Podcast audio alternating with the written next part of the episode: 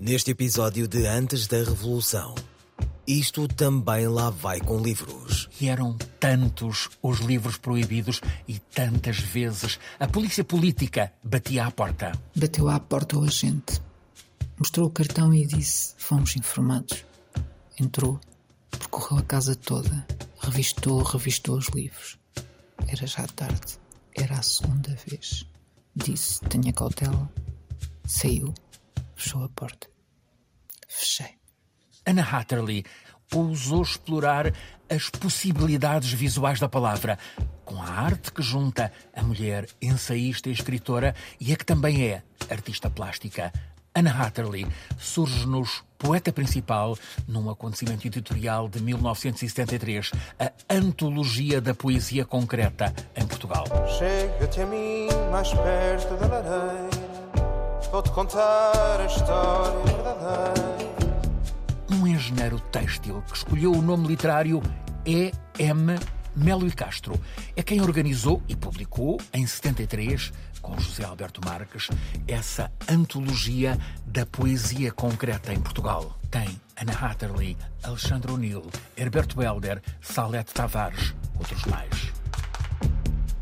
Também em 73, Rui Belo, com o assombroso virtuosismo de artista da linguagem, mostrou em palavra escrita como acreditava que Portugal e os homens poderiam ser melhores do que o que eram.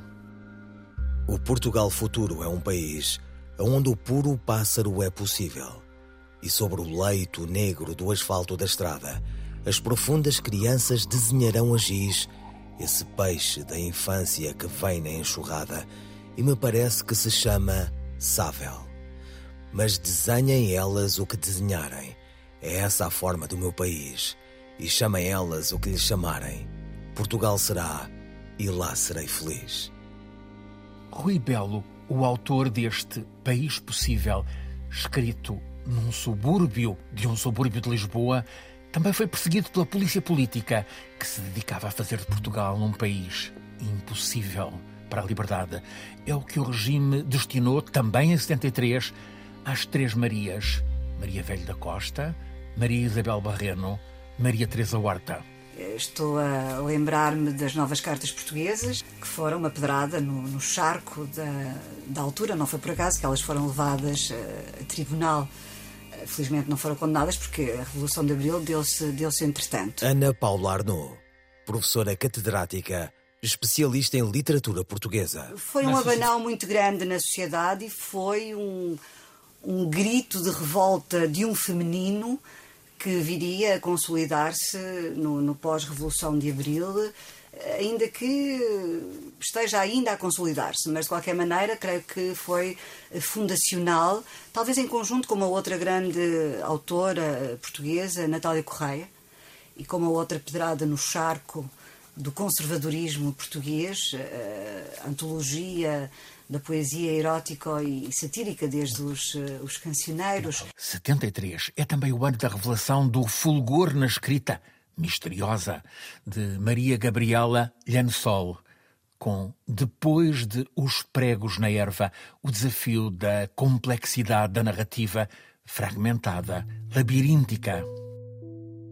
Neste 73, outros livros houve que tiveram de esperar para sair da gaveta ou até para ser escritos passado o estertor do regime e a euforia da revolução. Havia autores que era para, para abater, quer escrevessem sobre florinhas ou sobre política. Sobretudo essa que é de uma grande violência de eliminar o próprio autor.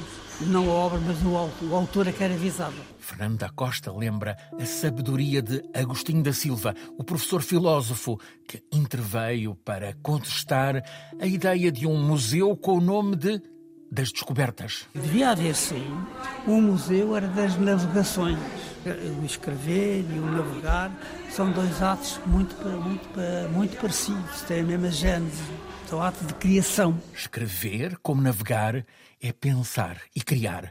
O exercício permanente da liberdade criativa cruzava-se até nas tertúlias das mesas de café com as marcas da censura. Na Coimbra dos Estudantes, na Brasileira, havia mesas para todos. Havia um, um, esse grupo nosso, que eu era o Delfim, junto à janela. José Carlos Vasconcelos, jornalista, escritor, poeta. E lá ao fundo havia a mesa do, do Saquete e da PIDE, do Moradelvas, da Câmara, do Padre, da PIDE. O saquete, aliás, entrava, o um perfume, cheirava a saquete, que era uma coisa horrorosa. É um tempo em que o quadro literário português, muito ativo nas tertúlias, era marcado por uma geração com visão ideológica da esquerda, que não podia ter existência oficial e que nos livros tratava de escrever a realidade contornando a censura à imprensa. Os escritores neorrealistas tentaram fazer do romance um espaço que o espaço da imprensa uh, não, não, podia, não podia ter em termos, de, em termos de denúncia, não é? Era um tempo em que a suspeita de que os livros iriam ser apreendidos estimulava a procura logo que eles apareciam. E a altura vendia muito mais do que hoje. Olha, o Urbano, o que ele vendia muito era porque se temia que o livro ia ser apreendido também e as pessoas compravam. Quer dizer, era um estímulo um estímulo à compra. Esses frutos proibidos pela censura podem hoje ser apetecidos, apreciados. A exposição Livros Proibidos durante o Estado Novo circula pelas bibliotecas escolares. São caixas com livros censurados. Aquilino, Cesarini, Fiamma, Natália, Cardoso Pires, Manuel da Fonseca, Luandino, Santareno, tantos mais, também Soares e Cunhal. Livros sobre os quais pode ser consultado o processo da censura. A ligação a esse projeto está disponível na plataforma que propomos, antes da Depois de hoje, isto também lá vai com livros. No próximo episódio, o tópico é Tratar da Educação, com o catedrático de História Luís Reis Turgal a colocar no sumário o valor da expansão do ciclo preparatório. Aquele ciclo preparatório quebrou a diferença entre uh, quem ia para o ensino comercial e industrial e quem ia para o ensino liceal. Havia um ciclo que era comum.